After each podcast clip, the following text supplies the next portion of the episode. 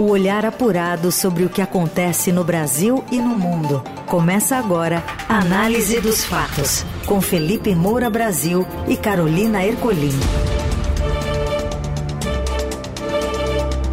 Olá, bem-vinda, bem-vindo. Análise dos fatos, começando mais uma edição nesse meio de semana, trazendo para você informação e análise aqui, recheando né, de notícias esse meio de quarta-feira. Tudo bem, Felipe? Boa tarde. Salve, salve, Carol, equipe da Eldorado FM, melhores ouvintes, sempre um prazer falar com vocês, mesmo em dias tristes, em dias de noticiário trágico, mas a gente precisa esmiuçar todos esses detalhes para evitar que episódios sangrentos, dramáticos aconteçam nesse país. Lembrando que nosso programa Análise dos Fatos, ele fica disponível logo em seguida em todas as plataformas de podcast. É isso, vamos aos destaques deste 5 de abril. Aconteceu de novo. Quatro crianças são mortas em ataque à creche em Santa Catarina. A professora tranca bebês no banheiro para salvá-los. Assassino é preso. Ex-presidente Bolsonaro depõe a Polícia Federal sobre joias sauditas. Outras nove pessoas também serão ouvidas para confronto de versões. E ainda a nova leva de refugiados instalados no aeroporto de Cumbica e a repaginada da Vila Belmiro. Na Eldorado, análise dos fatos. A gente começa com informações atualizadas sobre esse ataque a uma escola em Blumenau. A repórter do Estadão, Priscila Meng, traz para a gente os detalhes. Oi, Priscila, boa tarde. Oi, Carol. Oi, Felipe. Boa tarde a todos. Pois é, infelizmente nós começamos o dia já com essa notícia, né? Então, próxima de um, outro ataque que ocorreu né, no fim do mês passado aqui em São Paulo. É, as informações ainda são iniciais, mas nós já temos alguns dados, né? Infelizmente, quatro crianças morreram, três meninos e uma menina de 5 a 7 anos, e outras cinco crianças ficaram feridas. Uma, uma dessas crianças está internada em estado grave no hospital, enquanto as outras tiveram ferimentos leves ou intermediários, que é, que é o termo que, por enquanto, foi utilizado para divulgar o estado dessas vítimas. É, esse ataque ocorreu pela manhã em Blumenau, na creche Cantinho Bom Pastor. Foi um homem, ele pulou um muro da creche e logo após pular o muro, ele estava no pátio, digamos, dessa creche onde várias crianças estavam brincando e começou esse ataque. Segundo a polícia, ao perceber que as professoras estavam defendendo as crianças, esse homem é, retornou, pulou o muro de volta e não muito depois ele se apresentou à polícia, né? E nesse momento daí acho que é importante a gente ressaltar e uma orientação do Ministério Público e também de especialistas da área, que é não divulgar dados uh, pessoais do de quem comete esse tipo de ataque, né? Então não divulgar uh, imagens do ataque ou do agressor, assim como não divulgar inclusive a identidade dele porque essa própria apresentação voluntária dele, a polícia supõe que ele talvez queira de alguma forma se projetar com isso, porque a gente sabe que infelizmente em fóruns da internet essas pessoas se vangloriam desse tipo de ataque que estão se tornando mais comuns, né? É, um levantamento recente mostra que pelo menos 40 professores e estudantes foram mortos em ataques a escolas no Brasil nos anos 2000. Então, infelizmente, é, esse caso em Blumenau foi mais um e crianças muito pequenas, né, de 5 a 7 anos. É. Obrigada, Priscila, por enquanto, pelas informações. Priscila falou sobre esse agressor. É, a escola tinha aproximadamente 40 crianças no momento do ataque e esse agressor teria então pulado o muro, também como descreveu o tenente-coronel Diogo de Souza Clarindo, comandante do Batalhão de Bombeiros Militar em Blumenau. Pois é, e há passagens pela polícia. É, isso vai precisar ser esmiuçado. As próprias autoridades ainda não deram detalhes sobre as passagens anteriores, mas já está sendo veiculado que foram passagens por porte de drogas, lesão e dano. Isso são informações ainda genéricas, sem maior detalhamento, é, divulgadas pela Polícia Civil. E a gente precisa analisar é, se essa pessoa é, seguiu é, simplesmente, quando estava sob custódia do Estado, é, os trâmites legais nos termos da lei, se a lei está é, sendo muito leniente, ou se houve algum tipo de relaxamento indevido que permitisse que um monstro desse ficasse solto. Porque Sempre há todas as hipóteses a serem levantadas enquanto se busca explicação para um crime bárbaro como esse. É, pode ter sido um sociopata interessado em satisfazer a sua pulsão sádica de agressividade, de morte, ou em busca de fama por meios malignos, já que é, por meios benignos, vamos dizer assim, é, não consegue subir na vida e ganhar é, qualquer tipo de projeção.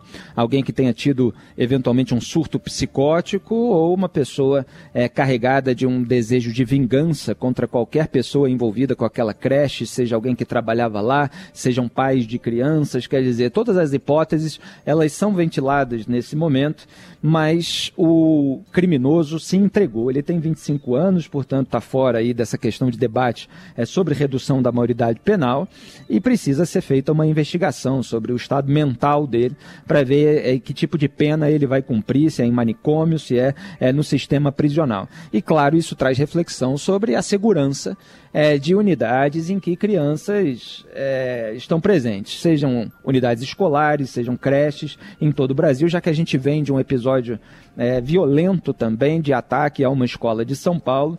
Então, qual é o tipo de monitoramento, tipo de policiamento que precisa ser feito, é, qual é o tipo de muro, de parede que essas escolas precisam ter, de tecnologia à disposição com câmeras, qual é o alarme, o acionamento diante é, de alguém que invada um local como esse, é, carregado de ódio para cometer atos violentos. Então, tudo isso sempre traz reflexão. É claro que o Brasil não é o único em que isso acontece, as próprias autoridades estão lembrando os casos nos Estados Unidos, se referiram é, como o país mais seguro do mundo em que isso também acontece. Alguém realmente está com uma arma na mão, seja uma arma branca ou uma arma de fogo, nesse caso era uma machadinha e está disposto a matar é, dificilmente é, se impede essas pessoas. A gente tem que criar maneiras de impedir ou, eventualmente, de neutralizá-la antes que o massacre cresça. Fica aqui toda a nossa solidariedade, evidentemente, aos familiares dessas quatro vítimas fatais e você tem a outra criança que parece que vai ser operada e vai passar por uma cirurgia no pescoço. É, vamos ver se pelo menos a gente consegue extrair algum tipo é, de lição para evitar episódios assim. Agora sim a gente ouve o trecho da fala do comandante do Batalhão de Bombeiros de Blumenau. Chegando ao local, nós constatamos o óbito de quatro crianças, sendo três meninos e uma menina, na faixa etária de 5 a 7 anos. E ainda quatro crianças que foram feridas, um estado grave, que foram atendidas pelo Corpo Bombeiro e pelo SAMU e conduzidas ao Hospital Santo Antônio. São dois meninos e duas meninas. O autor, né, pulou o muro, armado com uma arma branca, tipo machadinho, e deferiu golpes nas crianças, especialmente na região de cabeça. Outro relato que a gente escolheu aqui, Felipe, é de uma professora que contou que as crianças brincavam nesse parque, que fica próximo ao muro da creche, no momento do ataque voltou correndo e falou assim, ó, fecha a janela, fechou a janela, porque o cara assaltou o posto, até pra gente, a gente achou que era um assaltante tentando refúgio, como é a escola. Só que aí eu fechei, eu enfiei os bebês no banheiro e daí daqui a pouco já vieram batendo na porta que ele entrou matando. Ele foi no parque para matar, no parquinho. A turma do pré que tava todo no parque, fazendo uma roda de conversa, ele invadiu. Tinha mais que uma arma. E ele foi acertando quem vinha pela frente? Sim. Vocês conheciam ele? Não. O prefeito de Blumenau, Mário Hildebran, suspendeu as aulas na cidade e decretou luto. A polícia militar e civil estão fazendo as investigações cabíveis, tomando todos os cuidados em relação a esse processo. E a cidade de Blumenau vai decretar luto aí de 30 dias para que a gente possa também tentar apoiar. Estamos nos colocando à disposição das famílias. Vamos avaliar como cada família quer fazer o seu velório e vamos agora cuidar também dessa creche e de todos os nossos professores das redes municipais, estaduais, privadas que nesse momento estão consternados, como tenho certeza que todas as famílias da cidade. Estamos aí pedindo a Deus que nos dê graça, sabedoria para enfrentar os desafios. O governador de Santa Catarina, Jorginho Melo, também esteve na escola e decretou luto pelas mortes. Acabo de decretar luto oficial por três dias em Santa Catarina por essa tragédia que aconteceu em Blumenau. Santa Catarina está chocada, consternada. É um alerta para todos nós. A sociedade precisa conversar mais. Você precisa chamar mais a família para dentro da escola. Lamentavelmente, é uma dor profunda. Que Deus conforte as famílias desses anjinhos E nós, como gestor público, precisamos pensar o que, que a gente pode fazer para contribuir para aumentar essa segurança em todos os aspectos. O presidente é só... Lula também se manifestou em rede social, classificou o ataque como monstruosidade, Felipe. É só registrar o ato heróico dessa professora Simone, é, elas pensaram que o sujeito havia assaltado o posto, que era, portanto, algo é, vinculado a algum tipo de roubo, né? Uhum. E ela correu para fechar os, os, bebês no banheiro. É, uma atitude semelhante à que teve a professora Cíntia no caso do ataque à escola de São Paulo, que imobilizou o autor é, daquele ataque, é, é, conseguindo que ele fosse apreendido. Ele tinha 13 anos, é um caso diferente desse adulto de 25 anos, absolutamente perverso, é, que incorreu nesses, nesses crimes. A, a polícia está tentando acessar os dados do celular e do computador do agressor. Isso é muito importante, porque, além de todas as hipóteses que eu citei sobre a questão da personalidade, é, você tem é, que neutralizar eventuais células terroristas que estejam atuando na internet. Quer dizer, grupos, comunidades que estejam servindo para estimular esse tipo de ato criminoso. É, então, é muito importante importante que haja esse rastreamento é, de tudo aquilo que ele fez no mundo virtual também, além do mundo físico, obviamente, por onde ele passou, onde ele adquiriu as informações. Quer dizer, se houve um plano, uma premeditação para que ele pulasse o muro com essa machadinha. E se há outras pessoas envolvidas e algum grupo que esteja planejando outros ataques. Quer dizer, é, se ele agiu como lobo solitário, como se costuma dizer, ou se ele já faz parte de um grupo terrorista que atua virtualmente nesse estímulo, nessa premeditação. É, e possivelmente isso também deve ter levado-se em conta na hora de suspender as aulas na cidade, especialmente de Blumenau, mas também possivelmente no estado nos próximos dias, justamente por conta dessa possibilidade de novos ataques ocorrerem a reboque, né? Como um incentiva o outro. Exato. Isso pode ser um problema. E enquanto isso, no Rio de Janeiro, alguns bandidos em fuga de uma operação da Polícia Militar no complexo da Maré invadiram uma escola pública na favela Nova Holanda, mas se renderam e acabaram presos. Segundo o BOP, a fuga para o Centro Integrado da Educação Pública Elis Regina foi por volta das seis e meia da manhã, antes, portanto, das crianças chegarem para o turno escolar. Militares chegaram a Nova Holanda para prender chefes do Comando Vermelho, que é a maior facção do tráfico de drogas no Rio, e criminosos oriundos de outros estados que estariam escondidos na comunidade. Houve intenso confronto na entrada da favela. É, eu acompanho o noticiário policial do Rio de Janeiro há muitos anos, escrevi muitas colunas, é, desde o começo da minha carreira como colunista, lá se vão 20 anos sobre a, a insegurança pública do Estado. É, e também já apresentei em outra emissora, programa de rádio local, acompanhando toda a violência urbana. É, ultimamente você tem é, essa vinda é, de traficantes de drogas de outros estados, principalmente dessa facção criminosa, Comando Vermelho, para o Rio de Janeiro. E você teve um. É, é, é, é tragicômico, né? uma coisa asquerosa que a gente ouça um traficante como o Breno Hamster, é, que foi preso, felizmente, é, e dizendo que ele veio, que ele foi para o Rio de Janeiro, né, porque agora eu estou em São Paulo, às vezes o vício me faz é, falar como se eu estivesse no Rio, por, é, porque ele foi para o Rio de Janeiro porque se sentia mais seguro. Quer dizer, ele encontrou um porto seguro no Rio de Janeiro. É, houve uma operação policial que está entre as mais letais da história do Rio recentemente. É, foi no complexo do Salgueiro, em São Gonçalo, que acabou matando o Léo 41, que era um criminoso é, do Comando Vermelho do Pará. Esse Breno Hamster é um criminoso do Comando Vermelho é, de Sergipe, é, que foi preso ali é, no complexo da Maré, é, no, próprio, é, no próprio Rio de Janeiro.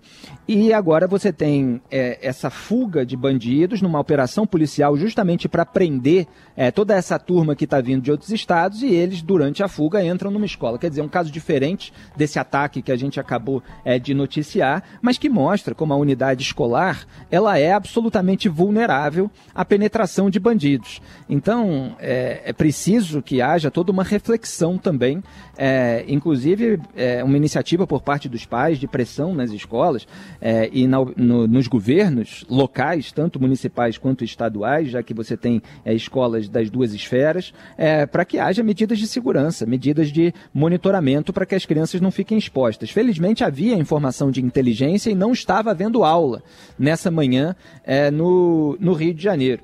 É, agora, em relação à vinda de bandidos, é, a, a, pelo menos 60 criminosos do alto escalão do crime organizado, oriundos de outros estados, foram presos ou mortos nos dois últimos anos no Rio de Janeiro. São pelo menos 16 estados e eles ficam lá na Rocinha, no Complexo do Alemão, no Complexo da Penha, no Complexo da Maré e no Complexo do Salgueiro, esse que é em São Gonçalo. É, e, e, você tem inclusive disputas, por exemplo, o Léo 41 ele comandava ali é, o bairro de Visconde em Itaboraí, onde havia disputa entre traficante e miliciano. E eles pegaram duas mulheres, é, amarraram e mataram a tiros, porque elas cobravam as taxas para os traficantes da população local e eles acreditaram, de acordo com a denúncia do Ministério Público Estadual, que elas tinham repassado informações para os milicianos, então foram castigadas num tribunal é, sumário do tráfico de drogas. Quer dizer, é um nível de violência e crueldade muito grande e é preciso haver aquilo que não há no Brasil, que é um projeto nacional de segurança pública. O que acontece no Brasil e no mundo. Análise dos fatos. E o ex-presidente Jair Bolsonaro presta depoimento à Polícia Federal sobre o escândalo das joias árabes, revelado pelo Estadão no início de março. O depoimento será presencial em Brasília, também será ouvido hoje pela PF e o tenente-coronel Mauro Cid, ajudante de ordens de Bolsonaro. Ontem, a defesa do ex-presidente entregou à Caixa Econômica Federal o terceiro estojo com peças cravejadas de diamantes, conforme ordenado pelo Tribunal de Contas da União. Como revelou o Estadão, o terceiro conjunto obtido por Bolsonaro sem declaração à Receita foi guardado na fazenda do tricampeão de Fórmula 1, Nelson Piquet, que é aliado do ex-presidente. As peças incorporadas ilegalmente por Bolsonaro ao seu acervo pessoal estão avaliadas em 500 mil reais. E faz parte do conjunto um relógio de pulso da marca Rolex, uma caneta da marca Chopard, é, feita em ouro branco, com tampa cravejada de diamantes, abotoadura, anel e um rosário árabe feito de ouro branco e com detalhes em diamante. É, a gente vem comentando todos os dias os desdobramentos desse caso e eu aguardo ansiosamente é, os depoimentos. Vamos ver se há contradições, porque pela, por aquilo que apurou o Estadão e pelos documentos que o próprio jornal revelou, o Mauro Cid vai dizer que houve ordem do Jair Bolsonaro para que ele, ou o seu próprio auxiliar, né, que é o sargento Jairo, Moreira da Silva fossem a São Paulo, quer dizer, de Brasília para São Paulo, para tentar resgatar as joias que ficaram retidas na Receita Federal, de 16 milhões e meio de reais, que aparentemente, dado tudo que se apurou, se fossem liberadas, estariam no acervo pessoal do presidente da República, que é um grande eufemismo para o próprio bolso de Jair Bolsonaro, ou para a mansão do amigo Nelson Piquet, onde outro conjunto é, havia ficado. Quer dizer, se está com um amigo, se está é, com ele, é porque tinha a possibilidade de ele ficar com esses objetos de valor, sair da presidência da República é, locupletado, quer dizer, é, tendo uma vantagem financeira, porque são itens que são muito caros. Você tem um estojo da marca Chopard, que foi o primeiro a ser revelado pelo Estadão. Ali você já tem um relógio que custa dezenas de milhares de reais. Né? O conjunto completo está avaliado ali em 400 a 500 mil reais. Agora você tem outro estojo que ele não se predispôs a integrar, a entregar, ele não veio a público para dizer, olha, eu tenho esse também, depois de toda a repercussão negativa da revelação do primeiro. E nesse você tem relógio da marca Rolex, quer dizer, de mais de 360 mil reais, sendo que com os outros objetos de valor acabam somando 500 mil. Então você tem um milhão de reais em dois estojos praticamente, e você tem mais 16 milhões e meio que eles tentaram liberar. Quer dizer, é, é uma estratégia do se colar colou. O que acontece é que não colou. Agora, quando o sujeito parte para uma estratégia do se colar colou, para ele tentar se dar bem, é, ficar com alguma coisa de valor ali que ele ganhou numa missão diplomática, ele sabe que se aquilo for é, revelado, ele vai poder alegar: não, veja bem, a legislação tem as suas margens, etc. Eu não achei, eu não vi direito, eu não sabia, foi o meu auxiliar e tal. O sujeito tenta é, se equilibrar nessa corda bamba em caso de ser descoberto. E foi esse caso que aconteceu. Agora vem todas essas narrativas bastante sonsas, vamos dizer assim. Você ouve Análise dos Fatos, com Felipe Moura Brasil e Carolina Ercolim. Seguimos com a análise dos fatos para falar sobre a polícia de Israel que entra na mesquita de Al-Aqsa, que prende 350 pessoas palestinos, e o Hamas lança foguetes de Gaza. A colunista de Eldorado, Fernanda Simas, traz informações para a gente. Boa tarde, Fê. Boa tarde, Carol. Boa tarde, Felipe. A tensão entre Israel e os palestinos voltou a crescer nessa madrugada, quando uma ação policial prendeu 350 homens na mesquita de Al-Aqsa, em Jerusalém. Segundo a polícia israelense, os homens teriam entrado com armas, pedaços de pau, pedras e teriam tentado ferir alguns israelenses. Então, por isso, foi o que motivou a prisão deles. Em resposta, o Hamas, que é o grupo considerado terrorista por Israel e pelos Estados Unidos e comanda a faixa de Gaza, reagiu e lançou alguns mísseis em direção à região de Israel, né, ao território israelense. Não há nenhum registro de feridos ou mortos, mas Israel também já respondeu bombardeando o enclave palestino. A tensão vem crescendo desde o começo do ano, quando assumiu o governo do Benjamin Netanyahu em Israel, é o governo considerado mais à direita da história do país. Agora, o que eles esperam é um pouco mais de calmaria, embora a gente esteja no período do Ramadã muçulmano e da Páscoa judaica. Então, a segurança foi reforçada em alguns pontos de Jerusalém e vamos acompanhar como vai se desenrolar os próximos dias. É um conflito permanente, muito bem retratado pela melhor série de todos os tempos, Falda, junto com Ozark, que eu também adoro. É, é, difícil a gente analisar o que de fato aconteceu em alguns episódios pontuais. A gente já tem essa dificuldade em Operação no Rio de Janeiro, para ver quem é que tem razão, etc., imagina lá. Então, o ministro israelense da Segurança Interna, por exemplo, Itamar Ben-Gvir, né, não sei como é que se pronuncia esse sobrenome, ele acusou os palestinos que foram retirados da mesquita de tentativa de ferir e matar policiais e cidadãos israelenses. Então, você tem é, uma ação policial baseada nisso. Quer dizer, se isso realmente aconteceu, é claro que a polícia tem que agir para proteger os seus cidadãos. E aí não dá, é, evidentemente, e, e, até difícil de conceber, é, direito ao mais de atirar foguete contra Gaza. É, agora, obviamente, os palestinos têm as suas reivindicações, têm as suas alegações. É, e sempre fica nisso e a gente não sai disso. É, me lembro até num aniversário ali do filme De Volta para o Futuro, que eles fizeram uma cena num programa de entrevista americano é, e chegaram em 2015, que era o futuro daquele filme, né? E aí o, é, o Marty McFly e o Emmett Brown perguntam, e o conflito Israel-Palestina já acabou? Ele fala, não, tudo a mesma coisa, né? É, então provavelmente vai continuar assim pelas próximas décadas. Prefeitura de Guarulhos, aqui na Grande São Paulo, solicitou ao governo federal que passe a ser considerado uma cidade de fronteira por causa da chegada de pessoas refugiadas no aeroporto de Cumbica. A expectativa é que dessa forma Guarulhos passe a ter acesso a verbas e a recursos que são característicos de polícias e de políticas públicas de lugares que recebem e acolhem refugiados, como cidades que fazem fronteira com países que estão em guerra. Não há países ao lado de Guarulhos, mas a chegada dos refugiados em grande quantidade coloca a cidade em uma situação similar.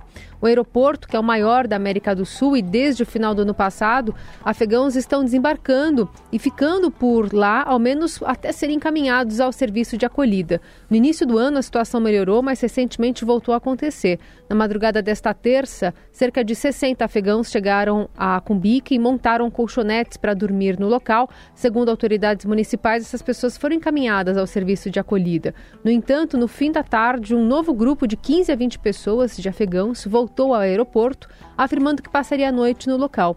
A solicitação da Prefeitura de Guarulhos não tem prazo para ser analisada pelo governo federal. É uma vergonha que o poder público brasileiro ainda não tenha é, criado é, uma solução para esse problema que já vem acontecendo há muito tempo. Foi discutido ao longo do ano passado, inclusive em comissão no Congresso Nacional. Quer dizer, mais de 6 milhões de pessoas já saíram do Afeganistão, a maioria segue ali para Irã e Paquistão. É, você teve a saída da, das tropas americanas é, numa, de uma maneira muito destrambelhada, sob ordem de Joe Biden. Foi muito criticado por conta disso, porque fez, apesar de todos os alertas, e eu dei muitas vezes em artigos e comentários, é, assim como outros analistas americanos, obviamente, até brasileiros, é, porque o Talibã voltou ao poder imediatamente, logo após a saída das tropas americanas. Houve aquele caos, aquele desespero, aquelas cenas no aeroporto de Cabul, das pessoas se pendurando em avião e caindo é, para poder fugir é, de terroristas que estavam tomando o controle do país. E até o Brasil, ele é local de refúgio é, de afegãos que precisam ser recebidos, encaminhados é, para algum tipo de abrigo. Análise dos fatos. E hoje Robson Morelli nos traz informações mais fresquinhas sobre o novo estádio do Santos. Fala, Morelli. Olá, amigos. Hoje quero falar do Estádio do Santos, essa obra que vai ser tocada pelo clube e pela W Torre. Ela já está bastante encaminhada e ela vai ser erguida exatamente onde hoje é a Vila Belmiro. O investimento inicial está previsto sendo de 400 milhões de reais, talvez um pouquinho menos, porque o estádio vai ter menos capacidade do que tem, por exemplo, o Allianz Parque. O novo estádio do Santos teria capacidade para 30 mil pessoas. É o dobro do que a Vila Belmiro recebe hoje. Esse plano, esse contrato já está sendo alinhado com a turma do Santos, liderado pelo presidente Rueda e também pelos diretores da construtora. A construtora quer colocar tudo no papel, camarotes, cadeiras, toda a experiência que ela teve em relação ao estádio do Palmeiras, ela quer levar para essa construção lá na Baixada Santista.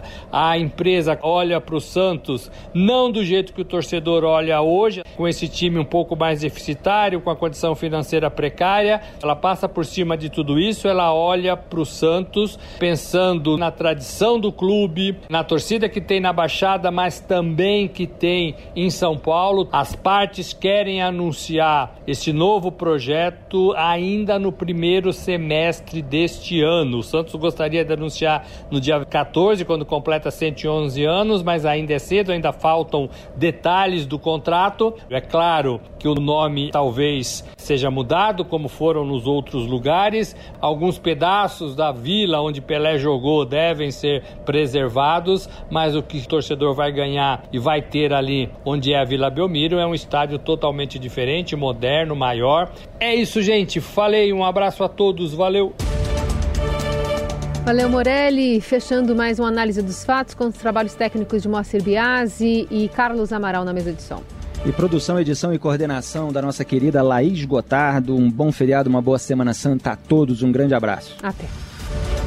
Você ouviu Análise dos Fatos. Se você perdeu esta edição ou quer ouvir de novo, acesse radioeldorado.com.br ou assine gratuitamente o podcast no iTunes, Google Podcast, Deezer ou Spotify.